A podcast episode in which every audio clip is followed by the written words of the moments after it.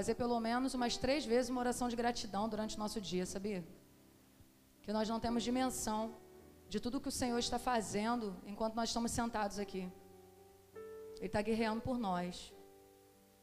Então, o nosso coração precisa estar grato. Gratidão nos leva à excelência, gente. Amém? Algumas coisas que eu queria falar. Fica mexendo no celular, não, na hora do culto, não. Fica escondendo o celular dentro da Bíblia para mexer, não. Tá bom? A não ser que tenha acontecido alguma coisa, caso de vida ou morte.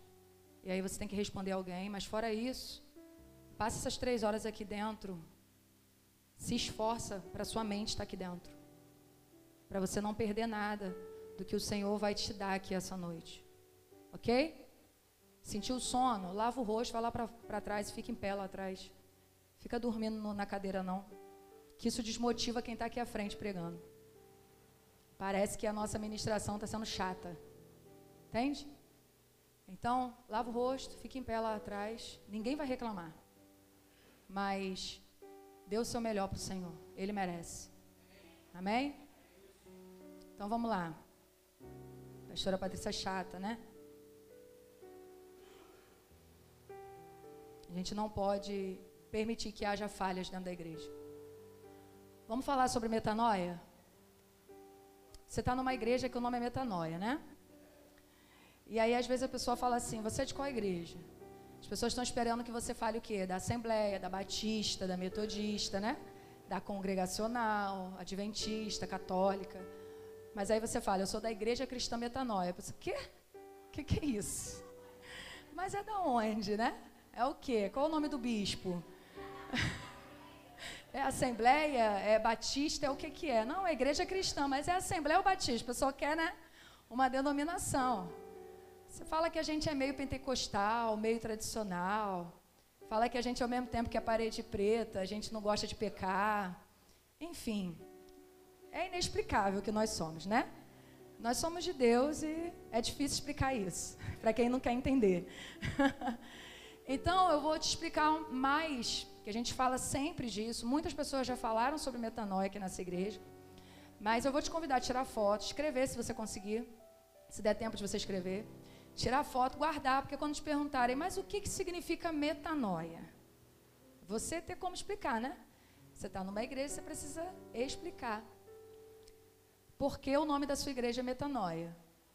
Primeiro que o nome da nossa igreja é Igreja Cristã Metanoia, porque foi esse nome que Deus nos deu. Não foi ninguém que inventou, foi Deus que disse. O nome será Igreja Cristã Metanoia, e nós obedecemos. Graças a Deus, quando nós fomos registrar é, a igreja, adquirir o CNPJ, não havia nenhuma igreja com esse nome ainda. Né? Nós fomos os únicos e os primeiros. Depois de nós pode até passar a existir, mas antes de nós não havia.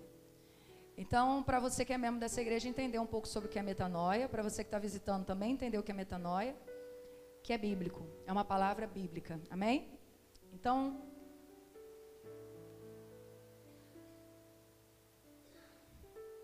metanoia, arrependimento. Não, estava depois, mas aí eu voltei. Metanoia, arrependimento, uma mudança de rota, conversão, novo nascimento. Isso é metanoia.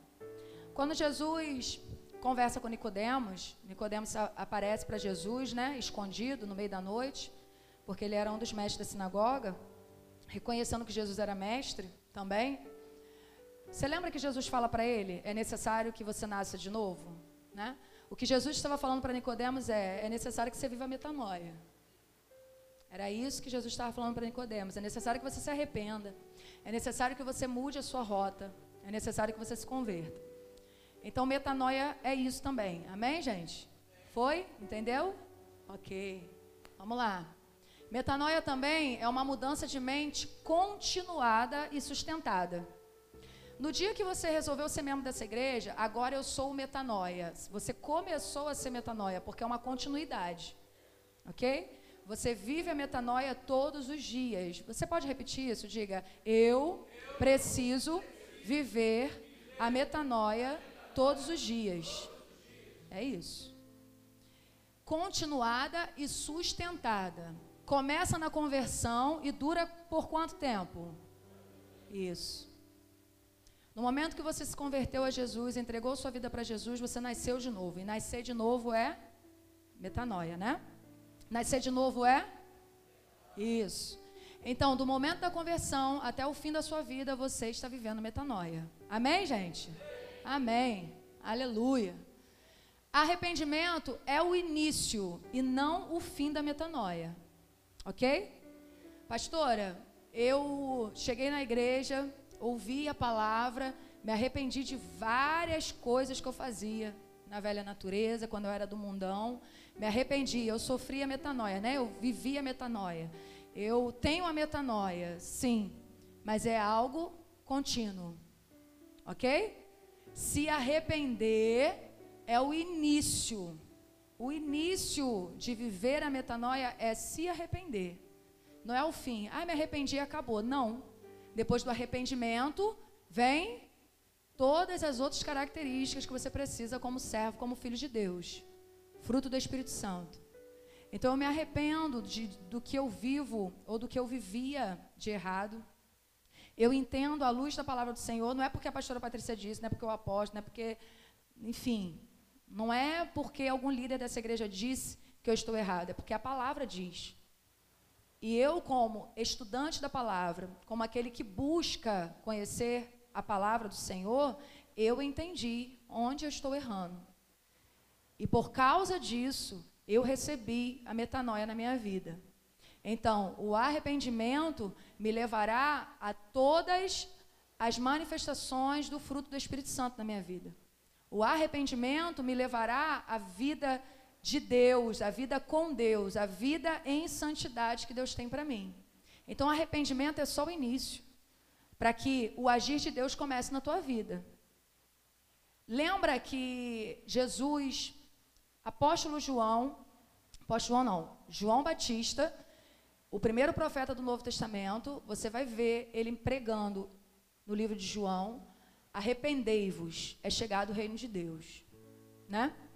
E depois Jesus, quando é batizado e vai para o deserto, e quando Jesus volta e começa a pregar a palavra, começa a ministrar a palavra, a primeira pregação de Jesus foi: arrependei-vos, é chegado o reino de Deus. Não há reino de Deus sem arrependimento. Você entende isso? Nós precisamos viver em arrependimento, gente. Quando o Senhor traz à luz a palavra dele para nós e nos mostra a vida que ele tem para nós, eu preciso me arrepender de não estar tá vivendo isso. Então, todos os dias, quanto mais você busca, quanto mais você ouve, quanto mais você se dedica, quanto mais você quer receber a palavra de Deus, mais você vai perceber o quanto você precisa mudar, o quanto eu preciso mudar. E quando eu vejo que há algo em mim que ainda está errado, eu preciso me arrepender. Se eu vejo que está errado e eu digo, ah, é assim mesmo, sempre fui assim e vou continuar assim. Não há mudança de vida, não há metanoia, entende? Não há nova natureza, você não é convertido. Se você sabe que você está errado e não busca fazer o certo. Você está me entendendo? Amém? Então, viver na prática do erro é viver fora da vida que Deus tem para nós. Viver na prática do erro é dizer que, que eu não sou convertido. O Senhor, Ele me dá o privilégio de aprender a verdade dEle. Ele me dá o privilégio de aprender as leis dEle, mandamento, os mandamentos dEle, a palavra, as escrituras. E graças a Deus nessa igreja há ensinamento. Amém? Então, esse é o nosso privilégio. Quando nós somos apresentados à verdade, a mentira precisa sair de nós. Quando nós somos apresentados à luz, todo tipo de escuridão precisa sair de nós. Isso é metanoia, igreja. Amém? Então, arrependimento é o início e não o fim da metanoia. Meta, palavra meta, né? O início, na verdade. Acima de, além de, depois de. Noia ou nous, mente ou razão. Ok? Pegaram? Juntando tudo, acima da mente e além ou depois da razão. Então, o que é metanoia? o que está acima da mente ou além da razão. Ok? Então, viver a metanoia é viver além da razão. Na razão, né, no raciocínio humano, na razão humana, você não conseguirá alcançar as coisas que o Senhor tem para você. Sabe por quê? Porque o que Deus tem para você está acima da razão. O que Deus tem para você está acima de um raciocínio humano, está acima daquilo que você aprendeu na escola, numa igreja, dentro da sua casa ou no mundo em geral, no contexto geral. Então, para eu viver o que Deus tem para mim, eu preciso me desprender do que é racional. Eu não estou falando aqui para ficar todo mundo habitolado, não. Né? Ficar todo mundo doidão, blá, blá, blá, não. Nós fomos criados para ter raciocínio, nós somos seres racionais. Mas que a nossa razão, esse raciocínio, não exceda a palavra de Deus na nossa vida. Porque se você tentar entender Deus com teu raciocínio, você não conseguirá alcançar. Entende, gente? E o Senhor, ele vai se manifestar a você, a amplificação da verdade de Deus acontecerá na tua vida de acordo com a amplificação da tua mente. Até onde a sua mente acredita que Deus pode fazer. Moisés acreditou que batendo o cajado na água, o mar se abriria. Aquilo foi inédito, nunca aconteceu. Mas se ele tentasse imaginar pela lei da física, não, um cajado não abre o mar. Entende, gente? O que Josué fez de depois foi reflexo do que ele viu Moisés fazendo. Ok. Mas Moisés foi o primeiro a abrir o mar, gente. Ninguém tinha aberto o mar. Primeira vez depois de séculos. Não. É. Primeira vez, depois de séculos não, primeira vez que choveu na terra. O povo não sabia o que era chuva. Noé acreditou que ia chover.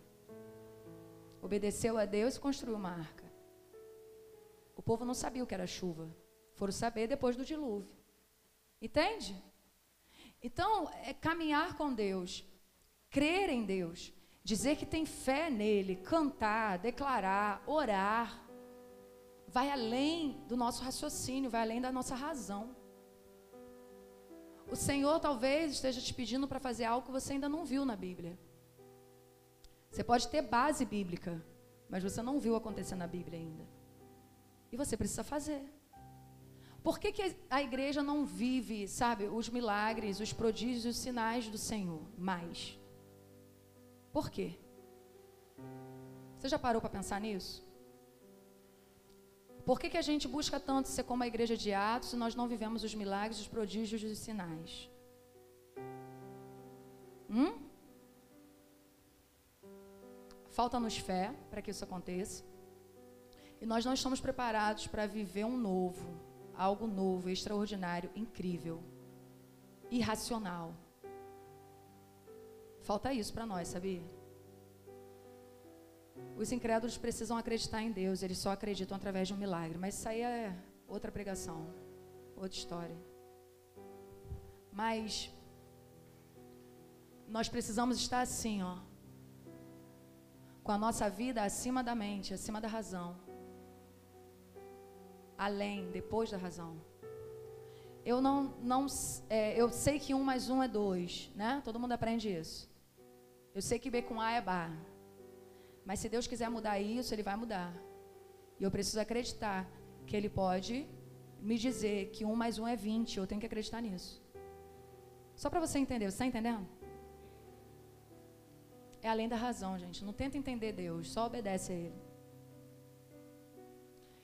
Metanoia é a expansão da consciência ou a transcendência. O que, seja, o que, o que é transcendência? Inteligência extrema. Extrema saiu com S, está errado, né? Com, com X. É a expansão da consciência ou inteligência extrema, ou a inteligência extrema da mente. A capacidade de ver além da superfície, perceber um horizonte além das possibilidades. Isso é metanoia.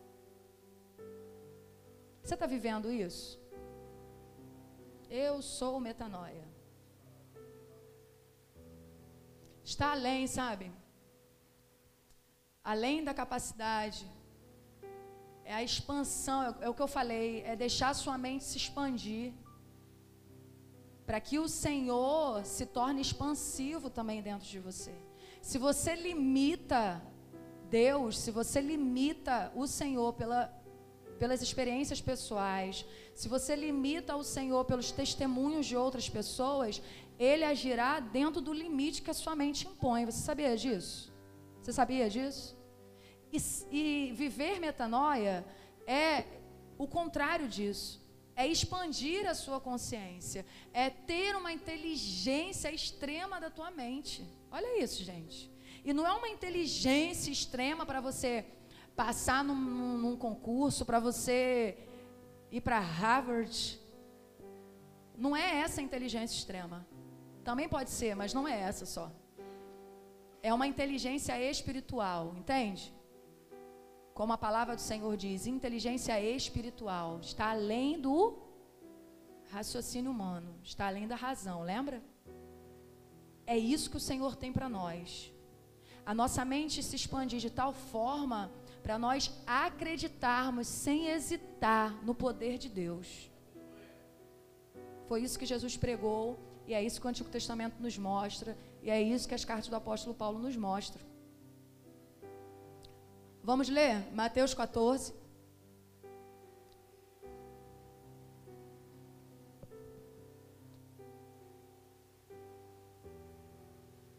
Isso, muito bem. Eu ia ficar quieta, não ia falar nada. Mateus 14, versículo 13 ao versículo 21.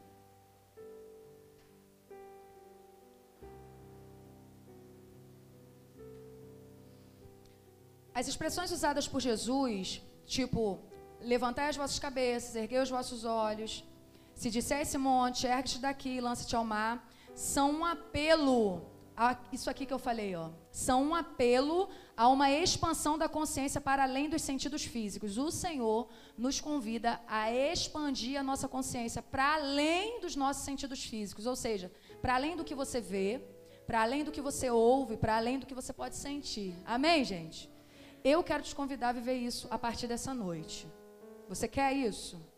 Amém. Então vamos lá. A primeira multiplicação dos pães e peixes.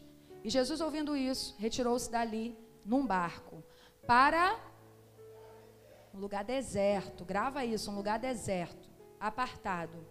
E sabendo o povo, o que, que o povo fez? Seguiu a pé, desde as cidades. E Jesus saindo, viu uma grande multidão e, possuído de íntima compaixão para com ela, curou os seus enfermos.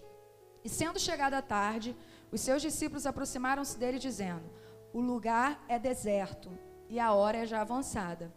O que, que os discípulos queriam que Jesus fizesse? Despede a multidão para que vão pelas aldeias e comprem comida para si. Os discípulos estavam preocupados com a multidão? Tava. Tava. Melhor o Senhor despedir eles que eles precisam comer. Jesus, porém, lhe disse: Não é mister que vão. Aí o que, que Jesus fala para os discípulos? Dá-lhes voz de comer. Legal, né?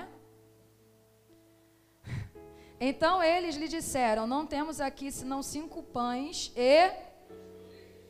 E ele disse: Trazei-mos aqui. Tendo mandado que a multidão se assentasse sobre a erva, tomou os cinco pães e os dois peixes, e erguendo os olhos ao céu, os abençoou, e partindo os pães, Deus, Deus para quem?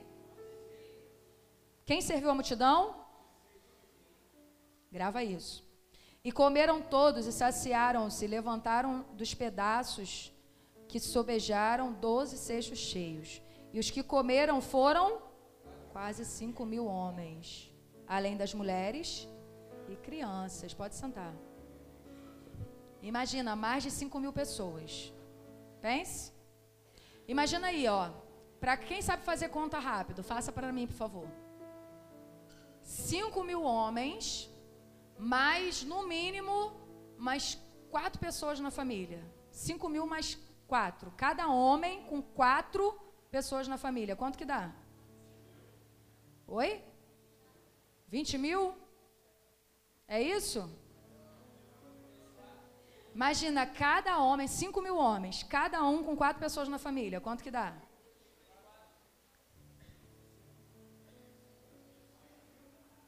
Vinte mil? Vinte e cinco mil? Um homem mais quatro. Imagina? Aí, Jesus chamou as pessoas para irem atrás dele? Chamou, gente? Vamos interagir? Não. Jesus não chamou ninguém para ir atrás dele. As pessoas que viram que ele estava se retirando e seguiram ele, foram a pé atrás dele, né? E lá no início a gente vê que Jesus foi para um lugar deserto, né? Lugar deserto tem comida? Não. Lugar deserto tem água? Não. Lugar deserto tem abrigo? Não.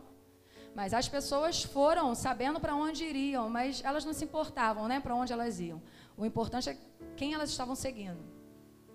Então, é, é, aquelas pessoas que queriam algo de Jesus não estavam preocupadas com o, o raciocínio natural, né? Porque se fosse parar para pensar, não vou não. Estou com a minha família, a gente não tem o que comer, não sei quantas, quantos, quantos dias a gente vai ficar lá, então é melhor não ir. E às vezes é assim, né? A gente pensa tanto para fazer algo para Deus que a gente acaba não fazendo. Porque são tantas dificuldades que nós vamos encontrar na racionalidade que nós não vamos fazer, gente.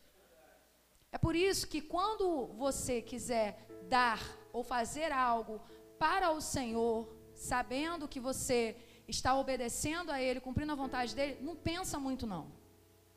Faz, porque se você pensar muito, você não vai fazer. Essas pessoas foram para lá, atrás de Jesus, e quando os discípulos disseram para Jesus, é melhor despedir a multidão, porque eles precisam comer, né? Imagina os discípulos vendo as crianças com fome, os idosos. E aí o que, que Jesus fala para eles? Dá comida para eles. Imagina os discípulos, um olhando para a cara do outro, vendo 25 mil pessoas falando: não tem nenhuma padaria aqui perto. Porque lá no início você viu que eles foram para um lugar longe, né? Não tem nenhuma padaria aqui perto, não tem nenhum mercado, não tem nada aqui. Como que a gente vai dar de comer para essas, essas crianças, para essas pessoas? E Deus é assim. Deus é engraçadinho. Deus ele vem para confundir os que se acham sábios, né? Deus nos pede algumas coisas e você fica assim, mas como que eu vou fazer isso? Por quê? Porque nós olhamos com o nosso olhar natural, gente, sempre. A primeira intuição nossa é fazer as contas. Será que dá? Mas se eu for, que horas? Que lugar? Que roupa? Como? E quando o Senhor fala para os discípulos, dá vocês o que comer, os discípulos entraram nessa noia que a gente entra, mas não era noia de metanoia. Era noia de ficar preocupado. E aí os discípulos rapidamente respondem ao Senhor. Os discípulos não param para raciocinar, para pensar, sabe? Se ele está mandando é porque tem alguma coisa aí. Cuidado com a primeira resposta que você dá a Deus quando ele te pede algo, quando ele te manda fazer algo. Cuidado com a primeira resposta que você dá a ele. Porque geralmente a nossa primeira resposta é: ah, não dá não, Deus. Dá para fazer não. Dá para ir não. Agora não dá. Mas Deus não é maluco. Repete, Deus não é maluco. Se ele te pede algo, ele sabe o que ele está pedindo. E ele sabe que você tem capacidade de fazer. Não porque você tem capacidade, mas porque ele vai te capacitar, entende? Ele só quer alguém disponível, gente. E mesmo os discípulos ali, né? Sendo comissionados, porque o que Jesus fez foi comissionar os discípulos a dar de comer para a multidão. E quando Deus te comissiona a fazer algo, você não tem direito de rejeitar. Você sabia disso? Se Ele manda você fazer algo, quem é você para rejeitar uma ordem de Deus? Só que a gente se acha o alecrim dourado que nasceu no campo sem ser semeado. A gente acha que a gente pode rejeitar a ordem de Deus. E muitas das vezes a gente rejeita. Sim ou não? Sim. A oração do profeta Carlos, no início. A gente acredita que podemos rejeitar uma ordem do Senhor. E aí quem se dá mal? A mulher de Ló? Não, você que rejeitou a ordem de Deus. É, tem a musiquinha, né? Se deu mal a mulher de Ló. E aí Jesus, quando, quando você rejeita o que Deus manda você fazer, você pode ter certeza que o que Ele quer que seja feito não deixará de se cumprir. Ele vai fazer. Mas infelizmente quem vai perder somos nós, que não obedecemos. Aí no versículo 17, você vê eles respondendo a Jesus, e Jesus dizendo: Então traz aqui. Traz aqui. Jesus disse: alimenta a multidão. A pessoa que tem a mente na metanoia, a mente em expansão, ela não vai olhar a quantidade de pessoas, sabe? Ela vai olhar para a provisão que ela tem, ela vai dar, vai levar até Jesus. Era isso que Jesus queria que os discípulos fizessem. Pegasse a provisão, pegasse o que tinha. Gente, entende uma coisa? Quando Deus te pede algo, Ele quer que você use o que você tem. Mas o problema é que, mais uma vez, a nossa mente não está expandida. Nós vamos focar no que Ele pediu para fazer Vamos olhar para o que nós temos e vamos nos sentir incapazes de cumprir. Quando na verdade o Senhor, em momento nenhum, perguntou: o que que tem aqui para dar? O que você tem para dar? O Senhor não perguntou isso. Ele só disse: faz, dá de comer aí para o povo. Quando o Senhor nos pede algo, Ele não quer que você passe o relatório do que você tem. Ele quer que você apresente a Ele quem você é e diga para ele: Senhor, é isso que eu tenho, vamos lá?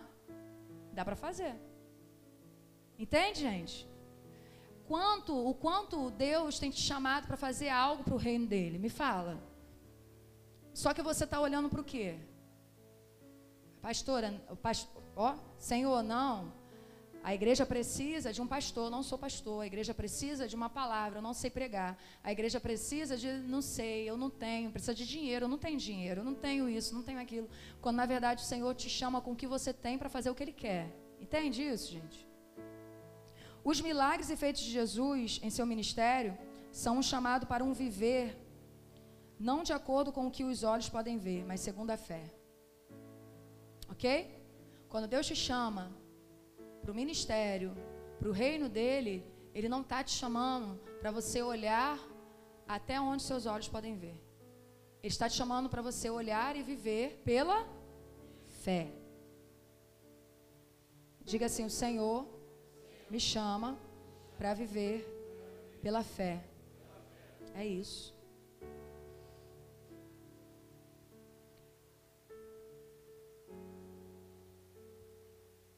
Versículo 20 diz que sobraram doze cestos cheios. Diga assim, ó.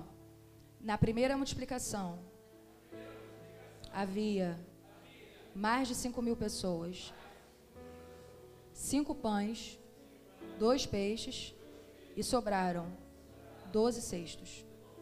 Guarda isso. Guarda isso que a gente vai usar daqui a pouco. Seguir Jesus para os primeiros discípulos era viver de eu ministrei aqui no último, no outro domingo sobre seguir a Jesus, né? Não é só para os discípulos, não. Seguir a Jesus para nós, como igreja, como servos, como filhos, é viver de milagre, gente, literalmente.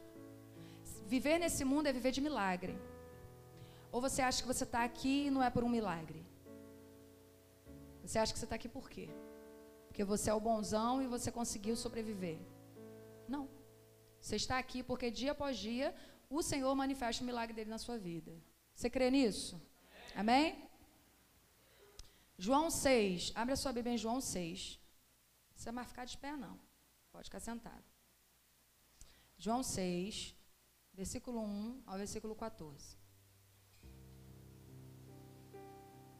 Aqui é a mesma passagem, só que na visão de João. Ok?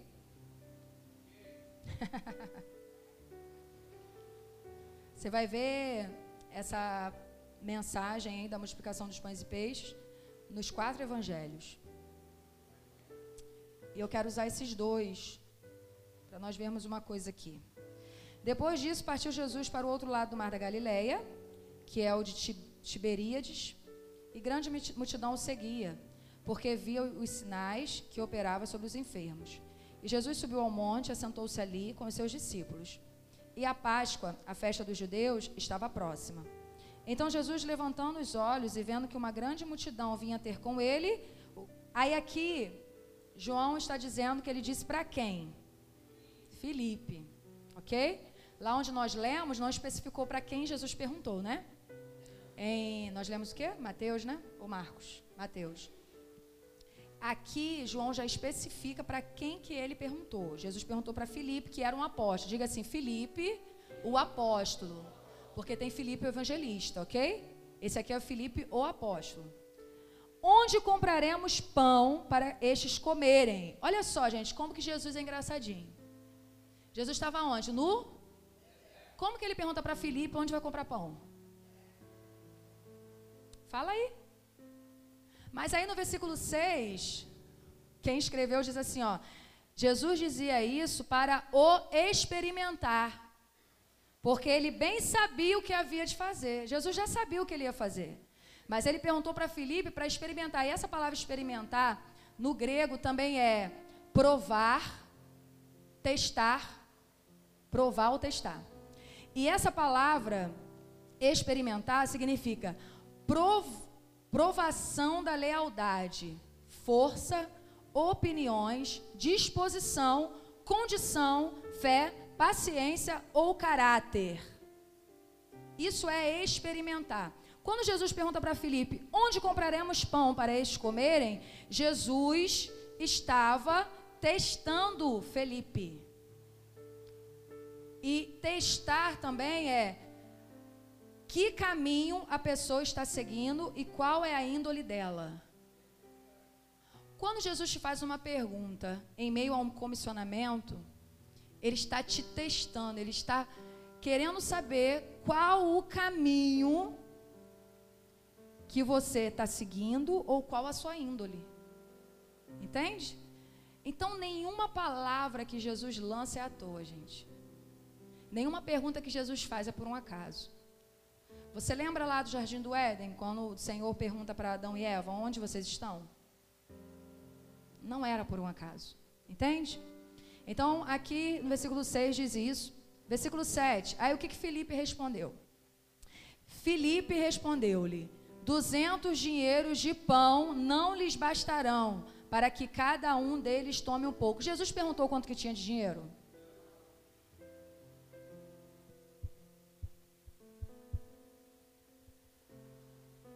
Jesus não está perguntando quanto que o, a, o ministério dele tem, gente.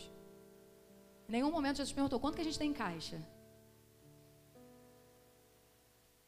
Jesus tinha uma missão ali naquele momento, era alimentar fisicamente o povo. Sabe? Às vezes a gente se limita. O Senhor está mandando a gente fazer algo e agora eu vou trazer isso como igreja. O Senhor está mandando nós fazermos algo como igreja, a gente fica, mas a gente não tem dinheiro.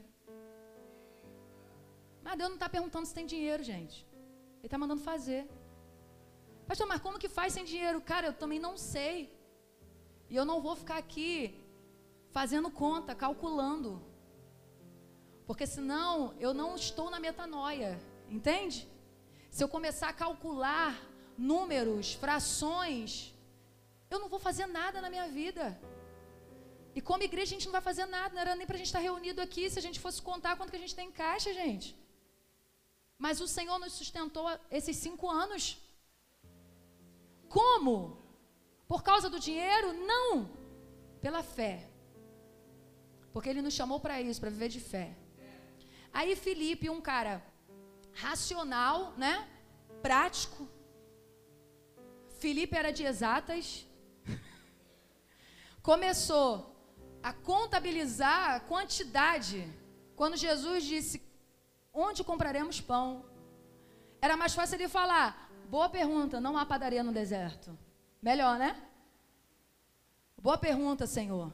É só o Senhor falar Onde? Onde tem uma padaria aqui mais perto? Não. Jesus está mandando, perguntando a Felipe como que eles vão sustentar 25 mil pessoas. E Felipe olha para a condição financeira dele, entende? Aí eu te falo, quantas vezes você já não fez isso? Quantas vezes eu já não fiz isso? Deus manda Felipe fazer alguma coisa e ele faz a conta e ele percebe que no final a conta não batia. Quebrou o pastor pai. Felipe olha e fala: 200 dinheiro, hum, não vai dar para comprar. A conta não bate. 25 mil pessoas, 200 não dá. Não dá para comprar pão suficiente. A mente natural de Felipe entra em cena, igual a nossa. A mente natural dele entra em cena, porque a gente tem a mente espiritual e a gente tem a mente natural. A mente espiritual é a mente metanoia, ok?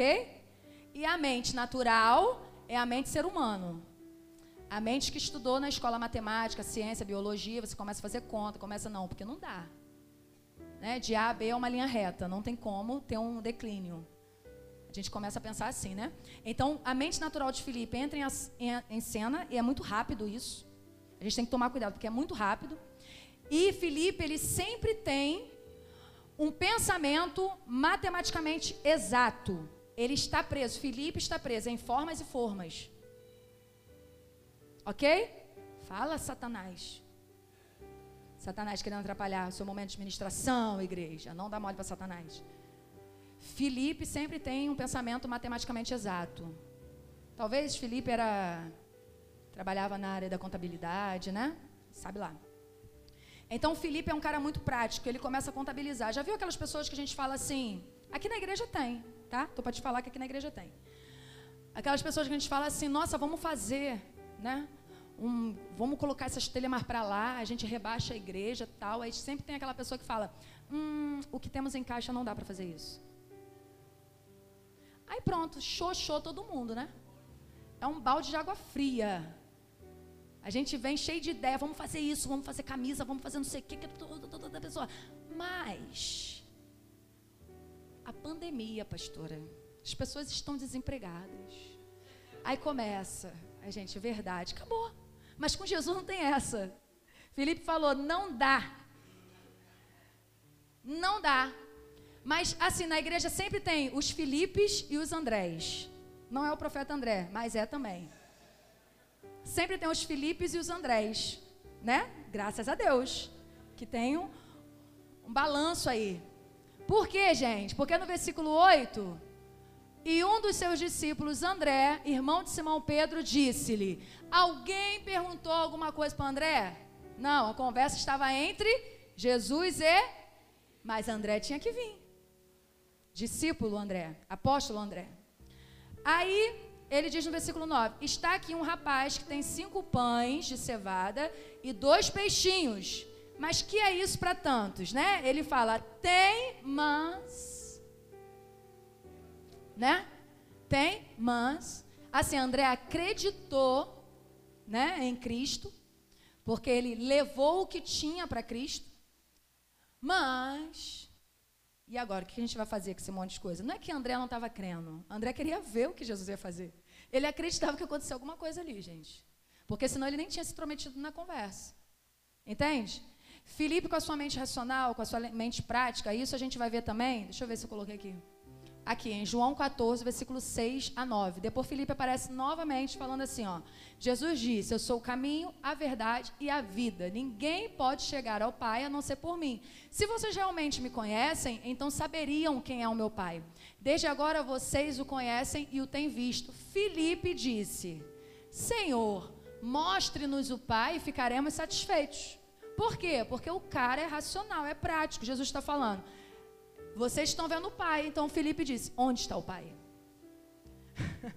Jesus respondeu: Você nem sabe ainda quem sou eu, Felipe. Mesmo depois de todo esse tempo que tenho estado com vocês, qualquer um que me vê, vê o Pai. Portanto, como você está pedindo para ver meu Pai? A resposta já estava no versículo anterior, mas Felipe estava raciocinando enquanto Jesus estava falando. Enquanto você fica usando a sua razão humana, você não ouve o que Jesus está falando.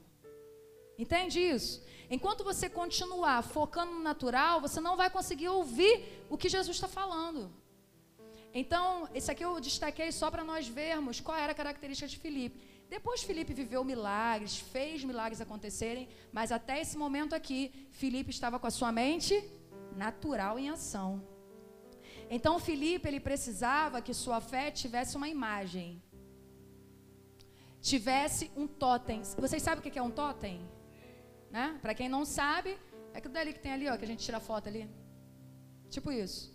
Filipe precisava de uma imagem, Filipe precisava de um, tot, de um totem, algo físico para se fixar. Então, quando Jesus falava algo para Filipe, ele queria ver. Ele não era Tomé, não, mas ele queria ver. Entende? E às vezes o Senhor está aqui, ó, falando para você, é isso, é assim, eu tenho essa promessa para vocês. Vocês farão isso, vocês farão aquilo, e nós estamos limitando a nossa consciência, a nossa mentalidade para o que é natural, gente. Que se levantem os Andrés, sabia? Que se levantem os Andrés nesse projeto da Igreja Cristã Metanoia. Em nome de Jesus. Que se levantem para dizer, ó, o que nós temos é isso aqui, ó, cinco pães e dois peixes. E agora, vamos lá?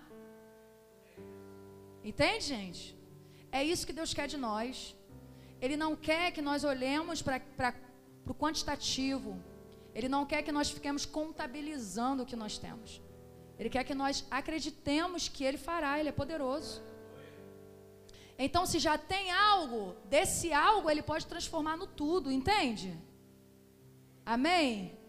É, isso. Versículo 7. Ah, já disse, para Filipe a conta não batia, né? Para Jesus, muito ou pouco. Entende? Para Jesus, muito ou pouco significa nada. É essa mentalidade que nós precisamos ter. Ah, pastora, mas se a igreja fosse num bairro mais nobre, para Jesus isso não significa nada. Se ele tiver que fazer, ele fará. Em Belfor Roxo. Você está conseguindo alcançar isso? Enquanto, enquanto Felipe é um cara prático, analítico, racional, André tem inteligência intuitiva e emocional.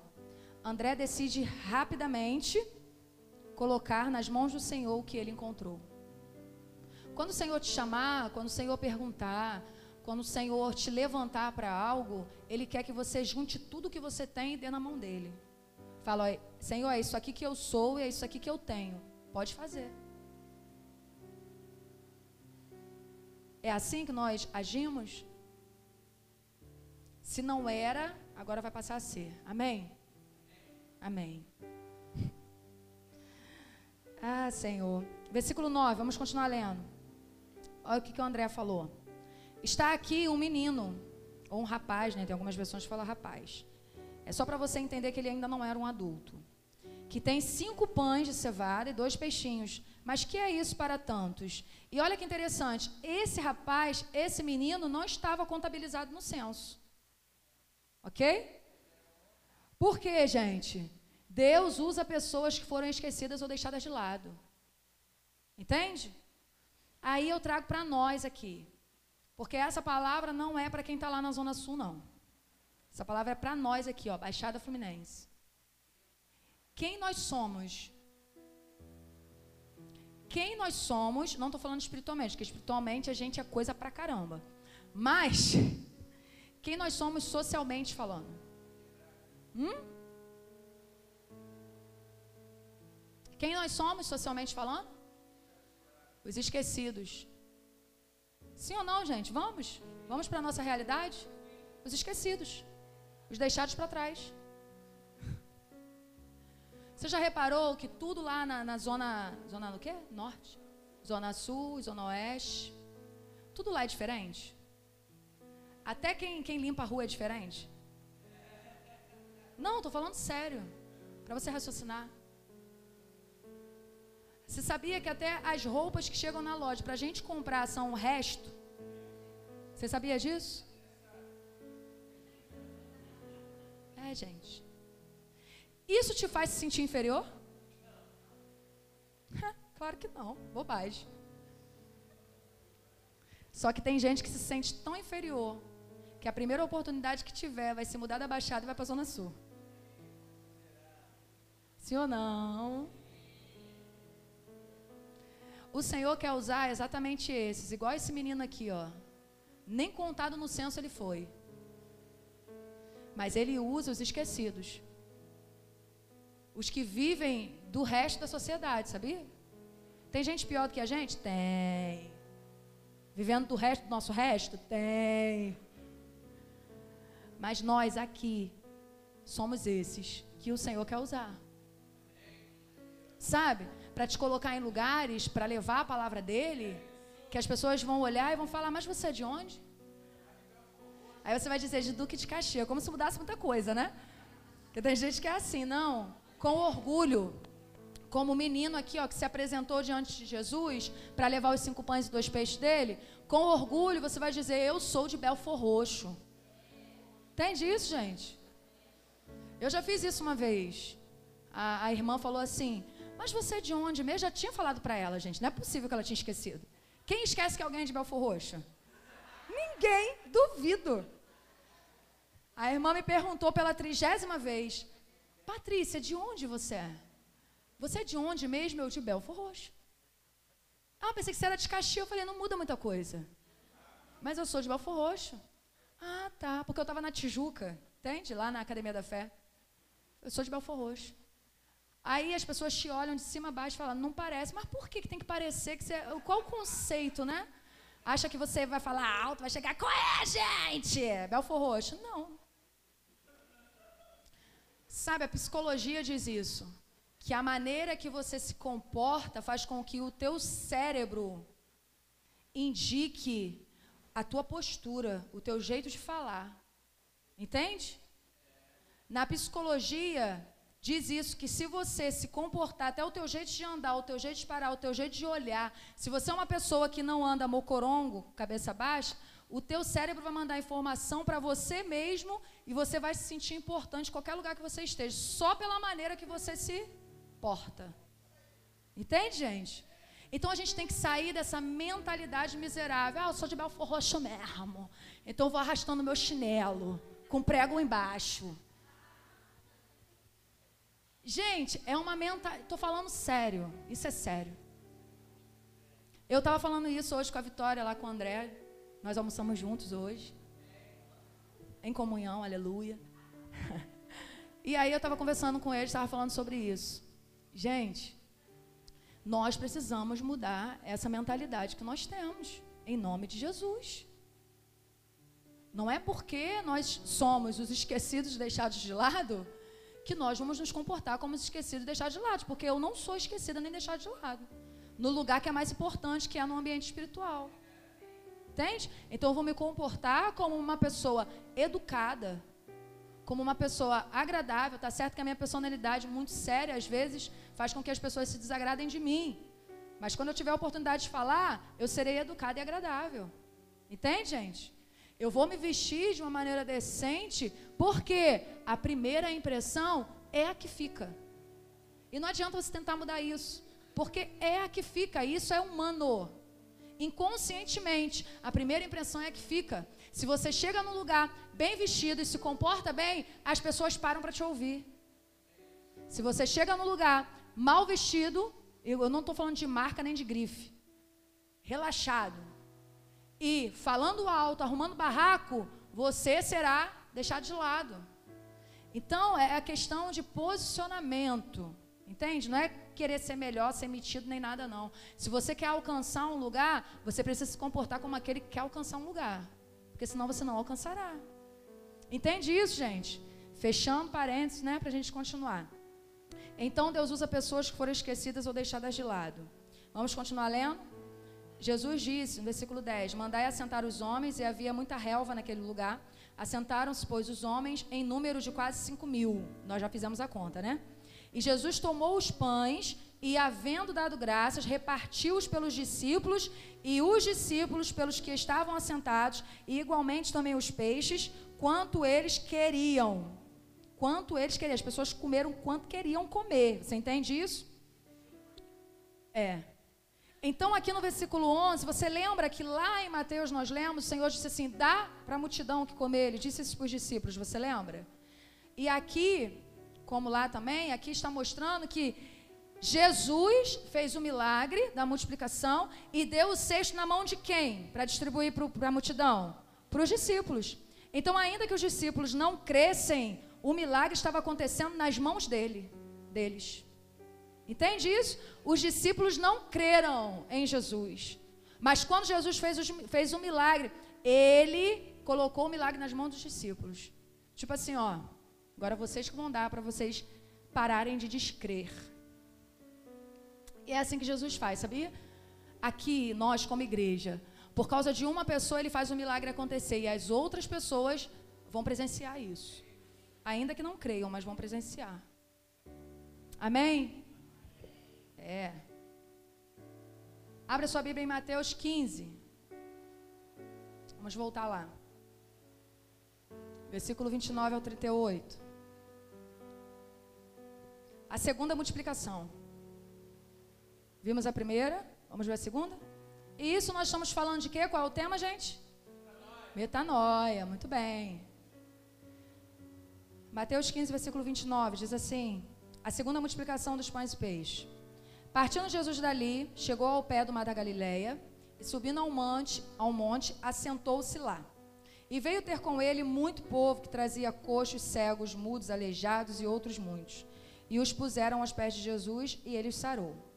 De tal sorte que a multidão se maravilhou vendo os mudos a falar, os aleijados sãos, os coxos a andar e os cegos a ver, e glorificava o Deus de Israel.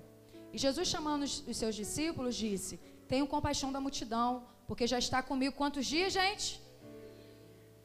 E não tenho que comer, e não quero despedi-la em. Jejum de quantos dias? Ah, tá, entendi. Então, Opa!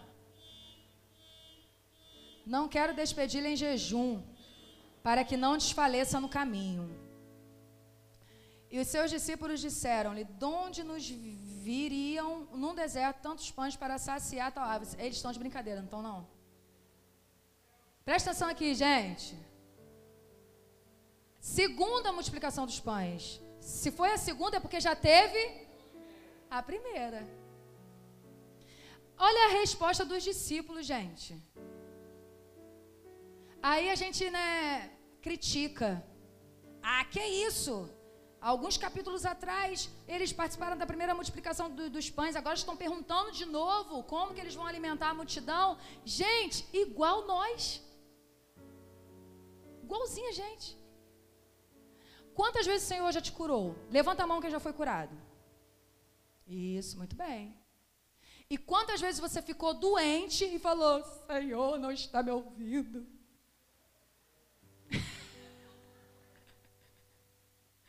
Quantas vezes o Senhor já proveu o pão na sua casa? Quem já, já recebeu provisão do Senhor? Levanta a mão.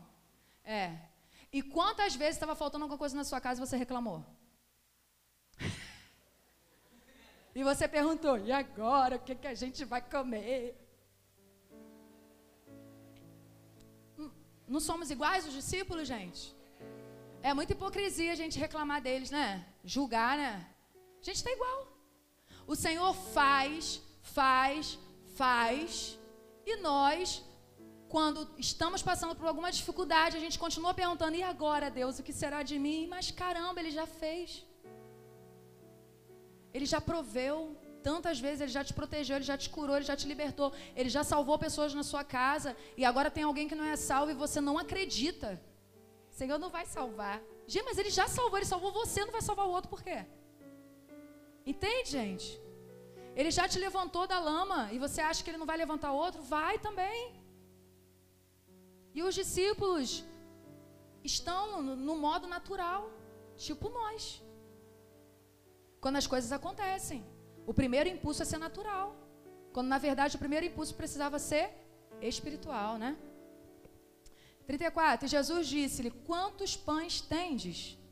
E eles disseram: Sete e uns poucos peixinhos. Então mandou a multidão que se assentasse no chão. Gente, o modo operante de Jesus é o mesmo, só não vê quem não quer. A única coisa que Jesus quer é que você obedeça e ele vai fazer. Mas sabe qual é o problema? Você não quer obedecer mas quer receber. Né? E tomando os sete pães e os peixes, novamente, o que, é que Jesus faz? Dando graças, partiu-os e deu-os aos seus discípulos, e os discípulos a. Toma, seus incrédulos. Vê o milagre aí. E ainda reparte o milagre. Já que vocês não acreditaram. E todos comeram e saciaram e levantaram do que sobejou, do que sobrou, quantos cestos? Sete cestos cheios de pedaços. Ora, o que tinha comido eram quatro mil homens, além de mulheres e crianças. Vamos às contas de novo? Quantas pessoas tinham? Quatro mil. Então conta aí.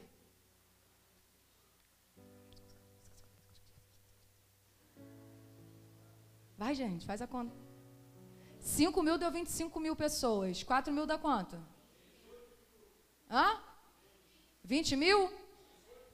18 mil? Quem dá mais? 20 mil ou 18 mil, gente? É, são cinco pessoas. Cinco pessoas por família, né? Vamos colocar assim mais ou menos. Dá 20 mil? É isso mesmo? Pessoal das exatas aí. 20 mil, ok. Então agora foram alimentados 20 mil pessoas, ok? Sobraram quantos cestos? E quanto tinha para Jesus fazer a multiplicação? Sete pães e poucos peixes. Não dá a quantidade exata, né? Então vocês percebem que a quantidade de pães e peixes é maior na segunda multiplicação? A primeira multiplicação era cinco pães e dois peixinhos. A, agora são sete pães e a quantidade de, de pães e peixes é maior, mas menos gente foi alimentada e menos cestos sobraram. Tem lógica? Não, eu só quero te perguntar isso. Tem lógica? Porque o certo era sobrar quanto? Hum? Se fosse para reproduzir o que aconteceu na primeira vez, era para sobrar mais cestos, né? Porque foram menos pessoas. Então era para sobrar mais cesto. Sim ou não, gente? Então por que sobrou menos sexto? Por quê?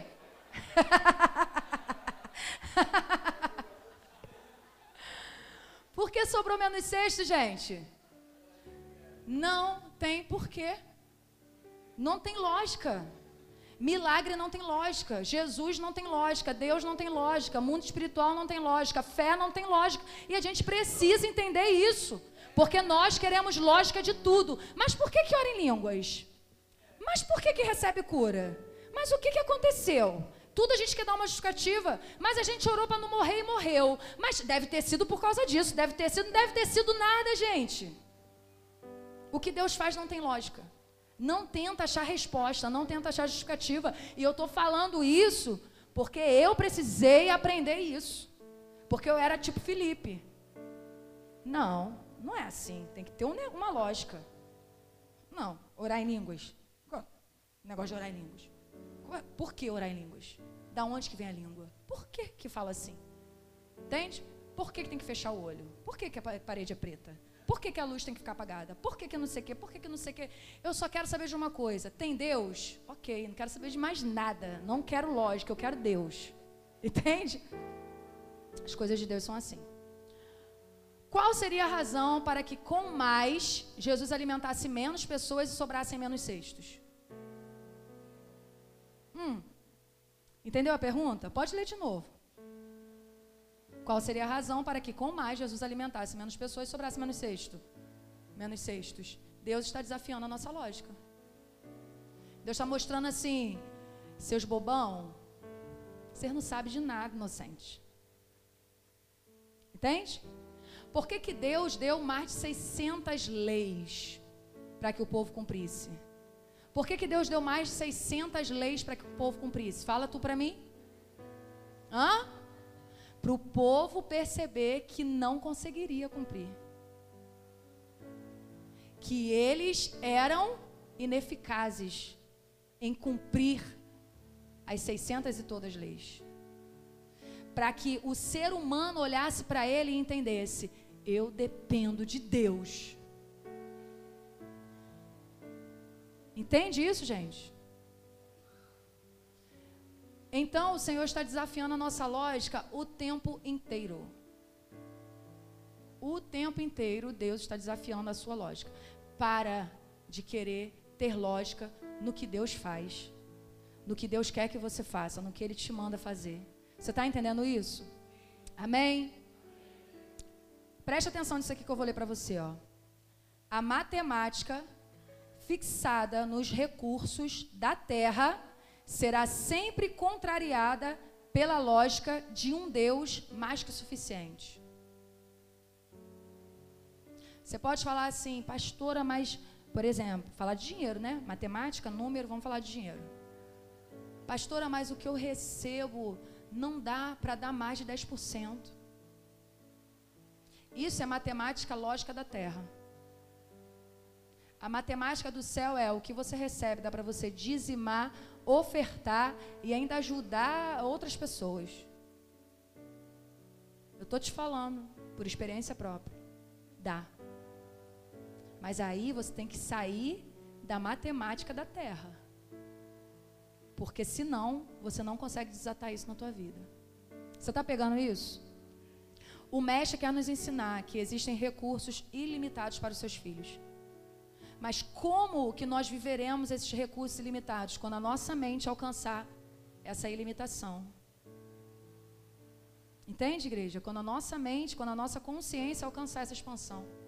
Quando na nossa mente não nós entendermos de fato de verdade, com toda a fé que há em nós, que para Deus não existe limite. Porque a gente fala, mas na prática não acontece. Nós não colocamos em prática o que a gente fala. Se eu disser aqui, quem acredita que o Senhor é poderoso, levanta a mão. Quem acredita que o Senhor é onipresente, levanta a mão. Quem acredita que o Senhor é o Deus da provisão, levanta a mão. Quem acredita que o Senhor é um Deus que não tem limites para ele, levanta a mão. Que não é impossível para ele, levanta a mão. Você vai levantar. Mas na hora das suas aflições, das suas dificuldades, não é isso que você vai declarar, não é isso que eu vou declarar. Eu vou para a matemática terrena. Entende, gente? Nós precisamos, em nome de Jesus, sair disso. Cinco mil pessoas foram alimentadas com cinco pães e dois peixes, e sobraram doze cestos. Quatro mil foram alimentados com sete pães e alguns peixinhos, e sobraram quantos cestos? Sete cestos. Não foi isso? Tem lógica? Já dissemos que não, né? As nossas contas não são as suas contas, as contas de Deus. E a nossa matemática é diferente da matemática divina. Os pensamentos de Deus são mais altos que os nossos. Você consegue alcançar os pensamentos de Deus? Consegue, gente? Então a gente só tem que obedecer, gente. Nós só temos que obedecer. Olhando para nós aqui como igreja, quanto que dá? Quanto que dá o que a igreja gasta aqui de gastos fixos mensais. O total, tem noção?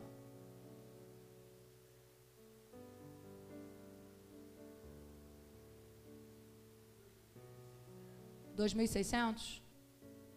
Quanto que entra? Dois mil. Tem lógica? Tem lógica ou não, gente? Não tem. Mas por que nós estamos aqui? Porque nós cremos num Deus que está além da lógica humana. Nós cremos num Deus que supre cada uma das nossas necessidades. Como igreja, como povo, como filhos. E é por isso que Ele tem nos sustentado aqui até o dia de hoje. Amém? E é isso que Ele quer para a tua vida. Se você olhar para o teu salário, não dá para passar um mês. Ainda mais do jeito que está hoje a situação financeira do Brasil. Como está a economia do Brasil. Não dá para a gente se sustentar um mês, gente, como família. Mas o Senhor não tem provido? Como?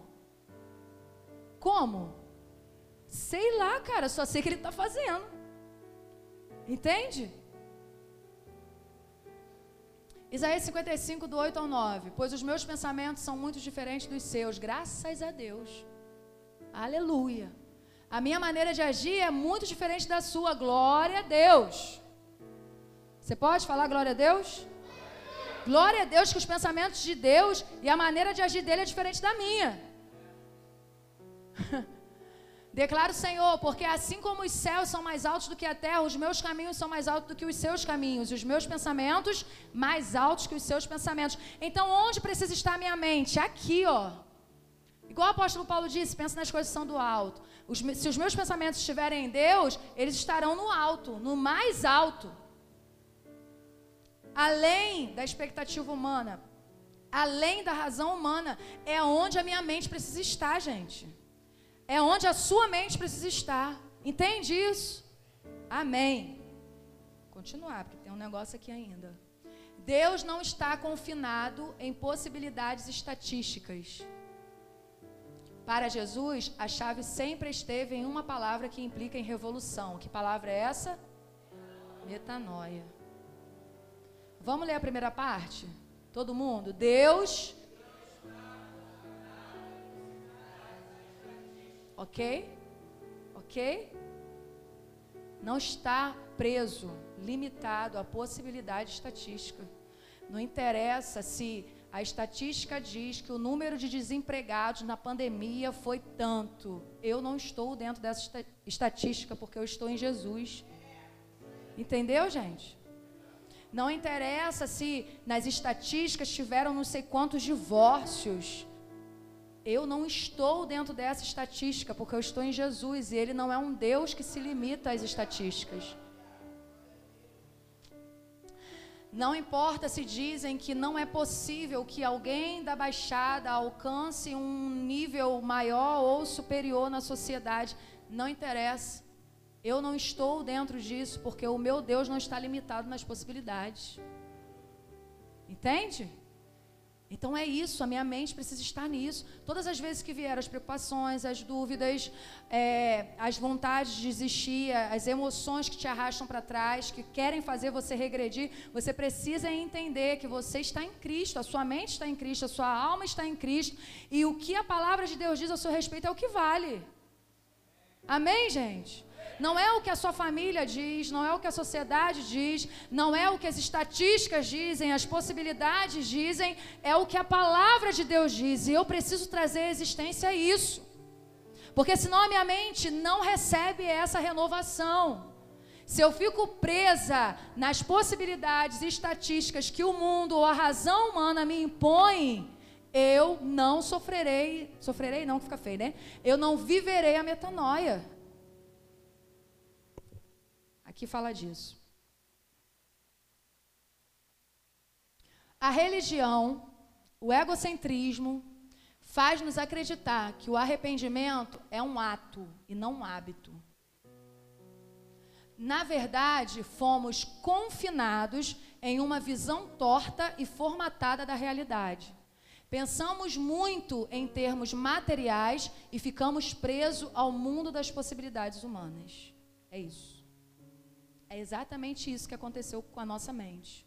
A nossa mente estava cauterizada. Cauterizada no que a humanidade, a sociedade, a religião ou aquilo que nos ensinaram. A nossa mente está confinada a isso.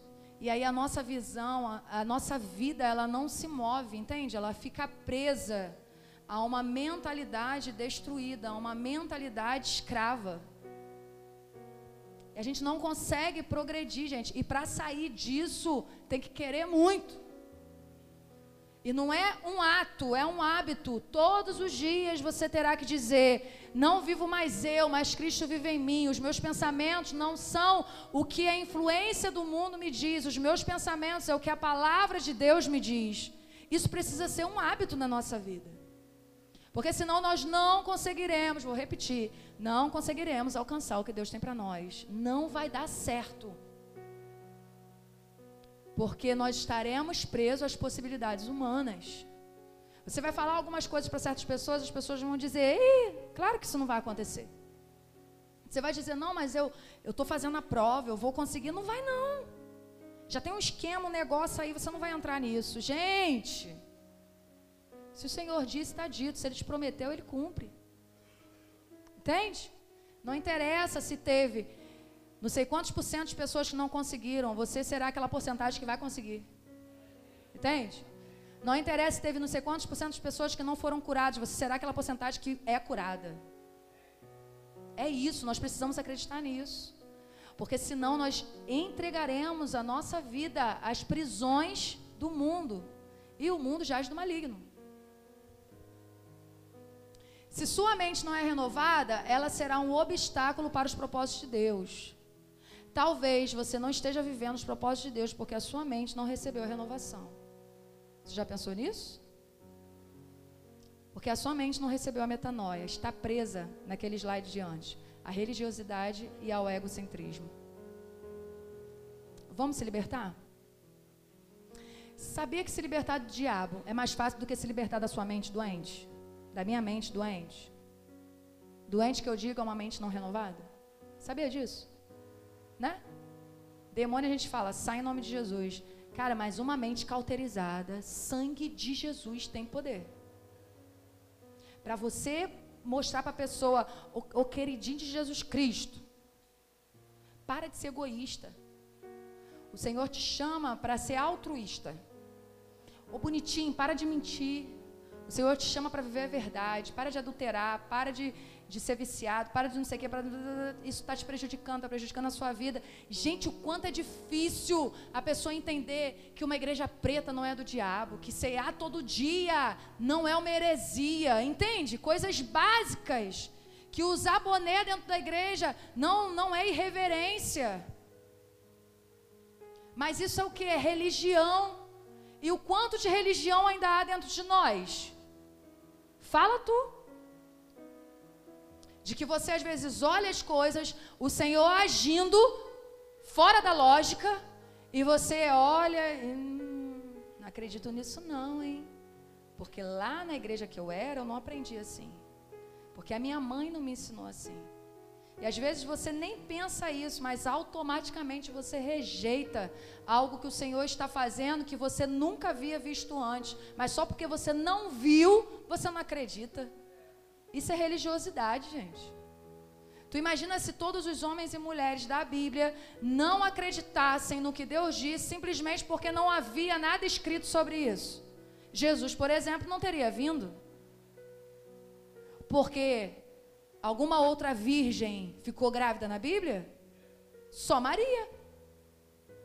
E ela teve que acreditar no extraordinário. Em algo que nunca havia acontecido antes.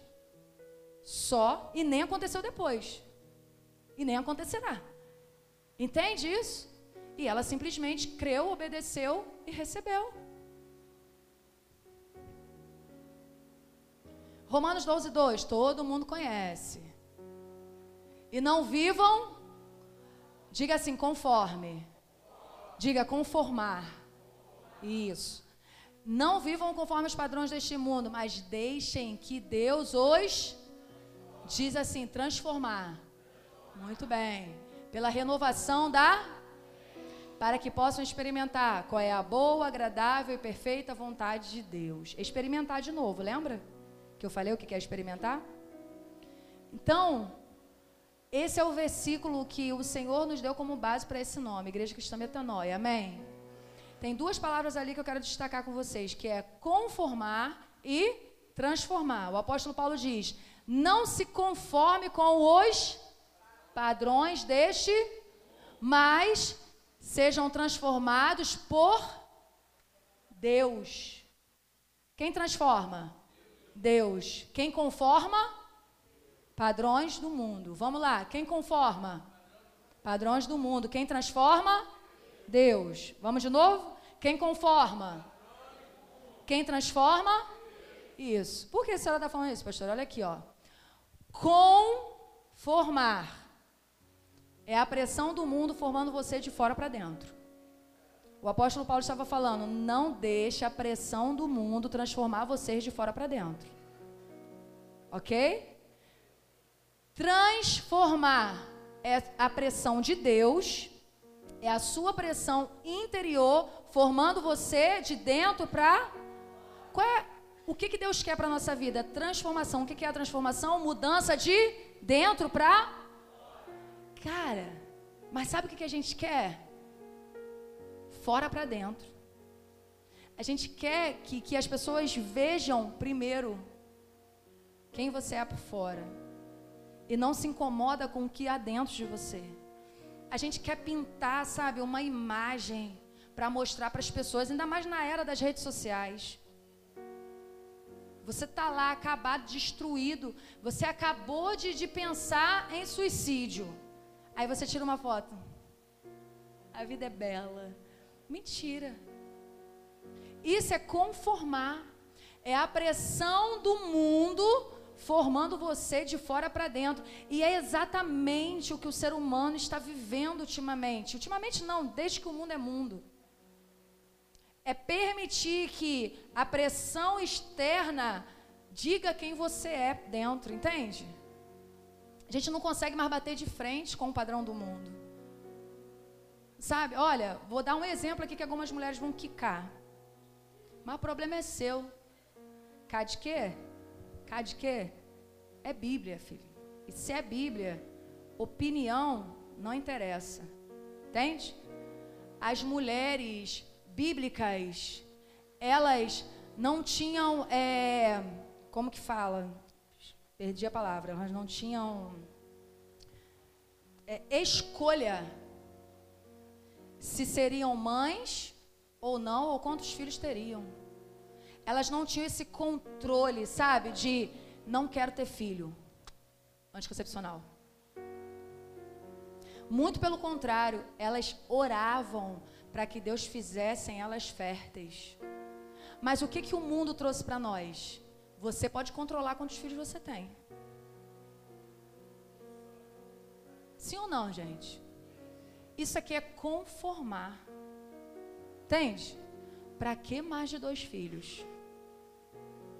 Nossa, o mundo está muito ruim para colocar seres humanos nele. A gente não tem dinheiro para ter mais de dois filhos, para ter mais de um filho. E não sei que, não sei que lá. Mas ninguém nunca pergunta para Deus, Senhor, quantos filhos o Senhor quer que eu tenha? Então, assim, a mesma fé que é usada para uma mulher infértil se tornar fértil, é a fé que precisa ser usada para aquela mulher que se casa e diz: Não vou tomar anticoncepcional, porque o Senhor está no controle, Ele vai me dar quantos filhos Ele quer que eu tenha. Que isso, pastora? Mas é a verdade, gente. O anticoncepcional é uma droga. O anticoncepcional é um veneno que a indústria farmacêutica, junto com alguns médicos, enfiaram em nós mulheres. E nós estamos nos conformando e acreditando que nós estamos no controle da nossa vida. E ditando qual a quantidade de filho, quando que eu vou ter, quando que eu não vou ter, e tal, tal, tal, tal, tal, tal. Você gosta disso ou não, mas essa é a realidade, cara. Raciocina um pouquinho. E há muitas coisas que o mundo nos, nos coloca como padrão e nós vamos aceitando, sem perceber, e nós acreditamos que essa é a verdade. Uma vez alguém pregou aqui que o sistema é mau. Foi quem? Pastor Anderson? O sistema é mau. O sistema é mau. Tem muitas coisas que o sistema mundo, né, impôs a nós e nós estamos aceitando como padrão de vida. Mas se você for para a palavra, isso não tem na palavra. Não é isso que Deus diz para nós. Ah, pastora, mas agora também eu vou crescer e multiplicar a torta e a direita. Eu estou falando de fé. Eu estou falando de fé. Para a senhora é fácil, o apóstolo agora fez vasectomia, infelizmente. Porque eu não tinha esse entendimento há dois anos atrás. Entende? Porque se eu tivesse entendimento se eu tivesse a fé que eu tenho hoje, nesse dia, que dia é hoje? Qual a data? 28 do 11, 2021, é isso? Se eu tivesse a fé que eu tenho hoje, eu me casaria. Primeiro que eu não ia é, ter relação antes do casamento, que foi o que a gente fez, infelizmente. Primeiro que eu não faria isso. Mas eu me casaria dentro do padrão bíblico, em santidade, não tomaria anticoncepcional, eu tenho certeza que eu teria dois filhos. Eu tenho certeza disso. Porque desde a minha adolescência o Senhor me disse: Eu vou te dar uma menina e um menino. Com diferença de 5 anos. E o primeiro filho você terá com 25 anos, o segundo você terá com 30. E o que, que aconteceu? Nem te conto. Exatamente isso. Tu acredita? Mas eu nem lembrava. Depois que o Davi nasceu, que eu fui lembrar disso. Gente, Deus, gente, olha, mas aí a gente fala, Senhor, o Senhor está no controle da minha vida. Mentira. Mentira. Nós estamos dentro do padrão do mundo e estamos acreditando que nós somos libertos. Mentira. Mentira. Se você parar para analisar agora, você vai ver o quanto de padrão de mundo tem dentro de você. O quanto de padrão de mundo tem dentro de mim. Tem muita coisa ainda dentro de mim, gente. Que o mundo disse que eu sou, que eu faço, que eu posso, e eu ainda estou vivendo nisso. E eu preciso me libertar disso. E eu só conseguirei alcançar isso através da metanoia. Quanto mais eu buscar a palavra, mais eu verei o que precisa ser mudado dentro de mim. E não é mudado dentro dos outros, do governo, não sei de que, é dentro de mim. Porque ser transformado é o Senhor pressionando quem eu sou de dentro para fora. Por que, que, o Espírito Santo está dentro de mim? É para isso, para que haja uma pressão, para que saia a minha essência. A minha essência é espiritual e é isso que precisa sair de mim, gente. É isso que precisa sair de você. Essa é a verdadeira transformação. Eu não estou sendo pressionada de dentro, de fora para dentro. O que acontece do lado de fora não está me atingindo. Amém? O que acontece do lado de fora não está te atingindo, porque você não é uma pessoa que se conforma, você é uma pessoa que se transforma. Você crê nisso? Nós precisamos viver isso. De verdade. Antes que Jesus volte e nós tenhamos uma surpresa ruim. Em todos nós já existem áreas conformadas que precisam ser reprogramadas. Em todos nós. Não adianta você falar, eu não, eu já tenho a metanoia. Não tem, tá? A gente estava falando isso lá na piscina com as mulheres. Falar nisso foi muito bom, né, mulheres? Ninguém está 100%. Nós estamos no caminho da maturidade, da perfeição. Até que ele venha. Metanoia não é memorizar as escrituras ou responder com versos bíblicos. Tira foto disso. Revela assim. Coloca na tua geladeira. Você que come pra caramba, bota na tua geladeira assim, ó. Não é memorizar as escrituras ou responder com versos bíblicos, mas é enxergar com os olhos de Deus é ter o ponto de vista de Deus, é lançar seu olhar para além das circunstâncias, é tomar uma promessa de Deus e fazer dela a base para o seu futuro, é ter consciência da força de Deus. É, gente. O Senhor te prometeu algo, isso é a base para o teu futuro. E você não sai dessa base. Você caminha até o fim da sua vida nessa base, nessa promessa. Porque Ele é forte, Ele é poderoso. A minha consciência está na força de Deus. A minha mente está na força de Deus. E Ele fará. Ele é. Ele fará porque Ele é. Amém? Você pode ficar de pé? Aleluia. É isso. Feche seus olhos.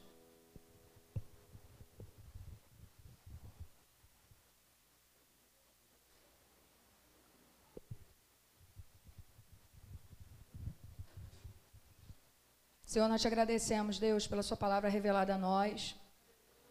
Nós te pedimos, Espírito Santo, que o Senhor cele essa palavra no nosso espírito. Porque, como o Senhor Jesus disse, no tempo certo, o Senhor nos fará lembrar de tudo aquilo que nós aprendemos aqui. Meu Deus, nos ajuda. Nos ajuda a sair da conformidade e entrar na transformação, Senhor.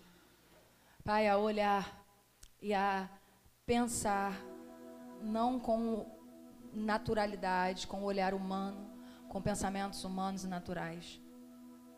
Mas pensar como o Senhor pensa, olhar como o Senhor olha. Acreditar naquilo que o Senhor já prometeu para nós. Para nós, para nossa família, para o nosso trabalho, para a nossa sociedade, para a nossa igreja, para nós seres espirituais.